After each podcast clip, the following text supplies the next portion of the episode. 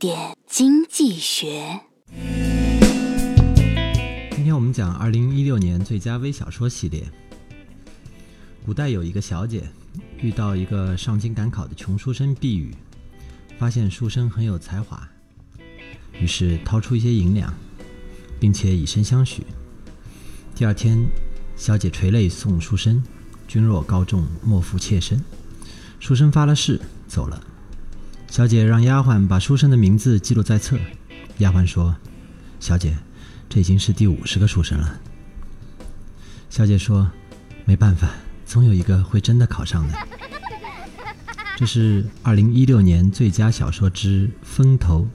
书生让书童把一路上遇到过的给他银子的小姐们名字一一记下，然后感叹说：“哎，这是第九十九个了啊！”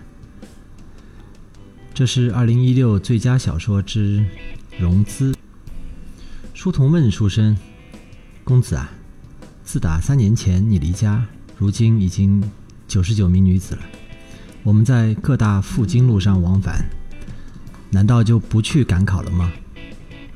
书生回答说：“赶考当大官，不也就是为了钱和女人吗？记得痴情女子九十九，还赶着考啥？”这是二零一六最佳小说之《泡沫》。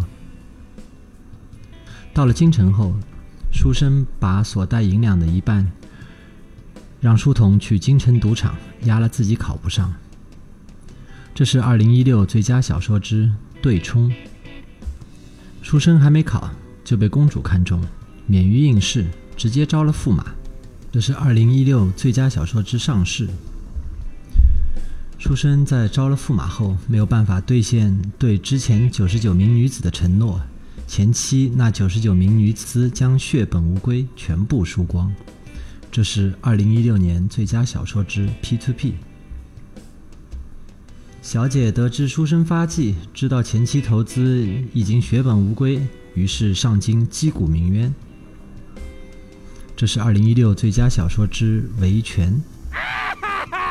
京城乱成一片，圣上得知后龙颜大怒，休掉书生，午门斩首。这是二零一六最佳小说之退市。另有一个书生赶考的路上发生了同样的故事。